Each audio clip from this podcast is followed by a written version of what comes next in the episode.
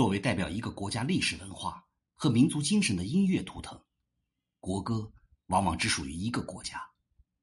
但是，自由颂不仅是希腊的国歌，也是塞浦路斯共和国的国歌，这是世界罕见的共享国歌现象。二零一八年世界杯欧洲区的预选赛，希腊和塞浦路斯同组，赛前的奏国歌仪式只需要奏一遍国歌，两国的运动员就会引吭高歌。塞浦路斯和希腊的领导人互访时，双方的军乐团也只需要只奏响一遍国歌。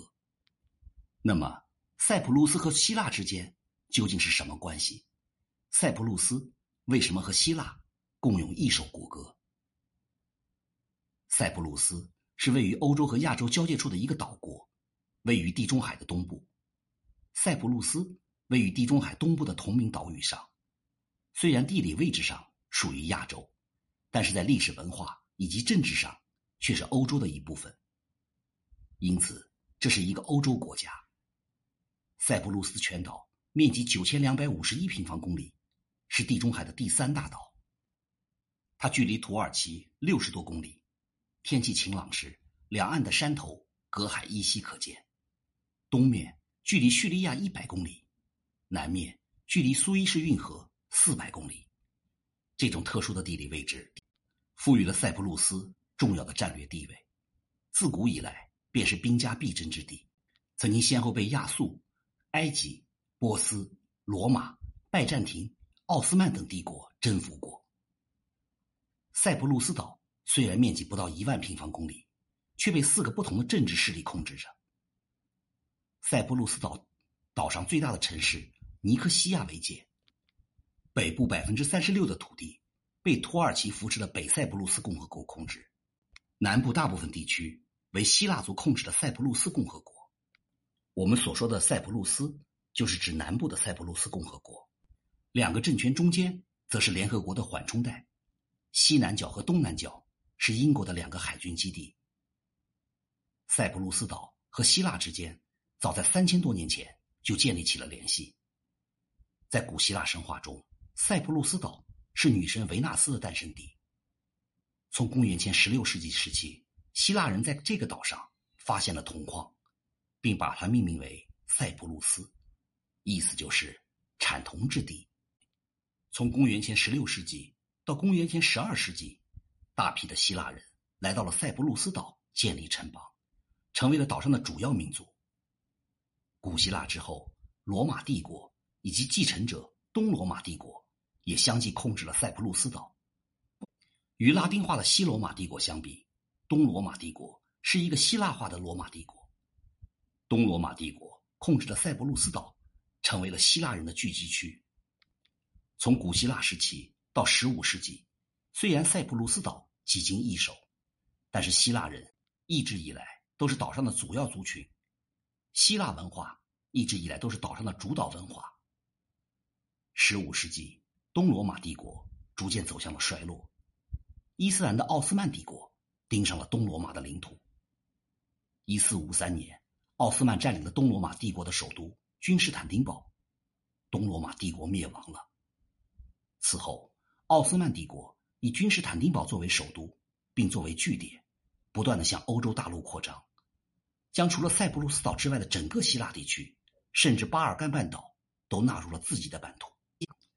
随着奥斯曼帝国向亚非扩张，塞浦路斯岛成为了奥斯曼帝国版图内的飞地。一五七一年，奥斯曼帝国占领了塞浦路斯岛。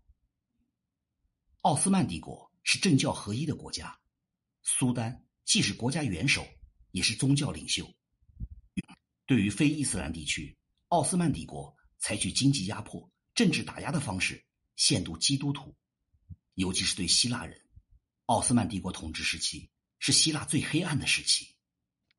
为了达到长久控制塞浦路斯岛的目的，奥斯曼帝国还向岛屿的北部迁入了土耳其人，传播伊斯兰教，打压东正教。土耳其人的迁入改变了岛屿的结构，北部成为了土耳其人的聚集区。十九世纪初，奥斯曼帝国陷入了衰落，引起了欧洲列强的窥视。法国大革命宣传的自由民主思想传播到了欧洲大陆，基督徒们开始反抗斗争了。一八二一年，希腊本土爆发了独立战争，生活在塞浦路斯岛的希腊族也加入到希腊独立运动中，但因为实力差距悬殊，希腊人的反抗被奥斯曼帝国镇压了。一八二三年，当希腊独立运动陷入低潮之时，希腊的诗人索莫洛斯写下了一首长达一百五十八节的长诗《自由颂》。这首长诗以战争中希腊英雄反抗奥斯曼帝国的压迫历史为主线，讲述了希腊人的苦难和对自由的向往。这首长诗鼓舞了处于低潮中的希腊独立军，拿起武器，投入到独立战争之中。英国、俄国等欧洲列强。为了达到削弱奥斯曼帝国的目的，纷纷支持希腊独立运动。一八二九年的九月，希腊军队取得了别特拉战役的关键胜利。一八三零年，奥斯曼帝国不得不承认希腊的独立。一八三一年，希腊正式成立了王国。独立之初的希腊仅相当于今天希腊一半的面积，人口只有八十万人。但是，包括塞浦路斯岛、爱琴海诸岛。爱琴海、马其顿在内的希腊人仍然生活在奥斯曼帝国。希腊的独立使得奥斯曼对于境内的希腊人以及其他基督徒更加敌视。希腊独立以后，希腊政府一直希望收复所有希腊人聚集的地区，定都君士坦丁堡。独立后的希腊和奥斯曼帝国之间的冲突此起彼伏。到了1865年，希腊作曲家索莫洛斯。对《自由颂》的长诗和代表希腊人独立斗争的前两节分别谱曲。同年，希腊国王乔治一世宣布，《自由颂》的前两节定为希腊的国歌。希腊独立的成功，鼓舞了奥斯曼帝国统治区以内的希腊人以及巴尔干东正教徒。塞浦路斯岛的希腊人时刻没有忘记，塞浦路斯属于希腊。岛上的希腊人发动武装斗争，渴望并入希腊。十九世纪六十年代，俄国打着斯拉夫人和东正教徒解放者的旗号，支持塞尔维亚人、保加利亚人和罗马尼亚人的巴尔干民族发起武装起义。一八七七年，俄国发动了第十次俄土战争，一度逼近奥斯曼的首都君士坦丁堡，奥斯曼帝国面临着亡国的危险。俄国在巴尔干的扩张引起了英国的不安，在奥斯曼帝国的邀请下。英国出面调停，但是英国的调停也不是没有代价的。塞浦路斯岛因为处于欧亚非的交界处，成为了英国称霸东地中海的跳板。一八七八年，奥斯曼帝国将塞浦路斯岛的管辖权移交给了英国。一八八二年，苏伊士运河的开凿，塞浦路斯岛在地中海的地位日益重要。奥斯曼帝国名义上。还拥有塞浦路斯岛的主权，但是英国已经事实上成为了塞浦路斯岛新的主人。岛上的希腊人没有放弃回归希腊的想法，但是英国一次又一次的拒绝了回归希腊的请求。希腊此后经过了多次战争，收复了包括爱琴海、马其顿、爱琴海诸岛在内的希腊人聚集区，国土面积扩大了一倍以上，尤其是拿下爱琴海诸岛。几乎将土耳其锁死在爱琴海的沿岸，但是希腊始终无法收复塞浦路斯岛，因为塞浦路斯岛十分遥远，而且希腊和英国的实力差距太大了。二战以后，民族解放运动席卷了全世界，占塞浦路斯岛人口的百分之七十七的希腊人看到了与希腊合并的曙光。岛北部的土耳其裔担心塞西合并。自己会因为历史恩怨而遭到清算，希腊人和土耳其族的矛盾一触即发。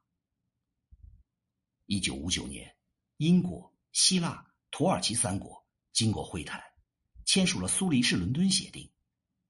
除了东南角和西南角保留英国的军事基地以外，塞浦路斯共和国获得了独立，组成了希腊土耳其族的联合政府。塞浦路斯共和国。也得到了联合国的承认。独立之初的塞浦路斯共和国，希腊族拥有议会百分之七十的席位，土耳其人却占据了百分之三十的席位。希腊族的马卡里奥斯三世担任了首任总统，土耳其族人担任了副总统。因为两个民族的矛盾没有解决，独立之初也没有确定国歌。希腊族认为这一方案偏袒土耳其族。希腊族的总统马卡里奥斯三世于一九六三年底开启了修宪运动，提高希腊族在政府中的比重。但是此举却引起了土耳其族的强烈不满，两个民族爆发了严重的暴力冲突。马卡里奥斯三世宣布罢免了副总统，并驱逐了政府内部所有土耳其族的官员，政权完全被希腊族控制。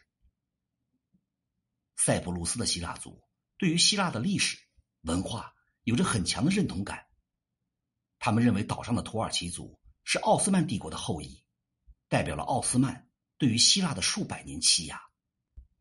一九六六年，希腊族掌控的塞浦路斯政府宣布，代表对自由独立追求的希腊国歌《自由颂》，也作为塞浦路斯共和国的国歌。一九七四年，在希腊的授意下，塞浦路斯岛的希腊族发动了军事政变，上台的希腊族政府宣布塞浦路斯和希腊合并。这两个国家的合并。不仅损害了岛上土耳其族的利益，也使得土耳其在地中海沿岸面临着被希腊围困的风险。一九七四年的七月二十号，土耳其以维护苏黎世伦敦条约的名义出兵塞浦路斯，希腊也发动军队支援塞浦路斯，塞浦路斯爆发了内战。一九七五年，在联合国的调停下，岛上的希腊族和土耳其族的冲突暂时结束。为了缓解民族冲突，联合国设立的三百零一公里的缓冲区，将塞浦路斯岛划为了南北两个部分。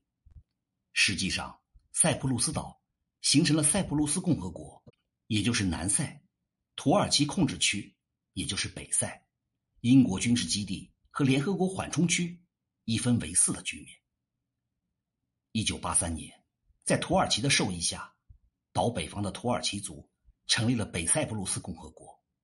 以土耳其国歌《独立进行曲》为国歌，北塞政权背离了联合国的主张，只得到了土耳其一个国家的承认，没有得到国际社会的普遍认同。南部希腊聚集区依旧为塞浦路斯共和国。南塞的希腊族为了表达对于希腊文化的认同，将希腊国歌《自由颂》定为国歌。南塞因为继承了全岛独立之初的名称。被认为是塞浦路斯岛的唯一合法代表。二零零四年，南塞所代表的塞浦路斯共和国和捷克、波兰、匈牙利等一系列东欧国家一起加入了欧盟。加入了欧盟以后，希腊和南塞基本上实现了一体化，自由颂成为了塞浦路斯共和国和希腊两个主权国家的共享国歌。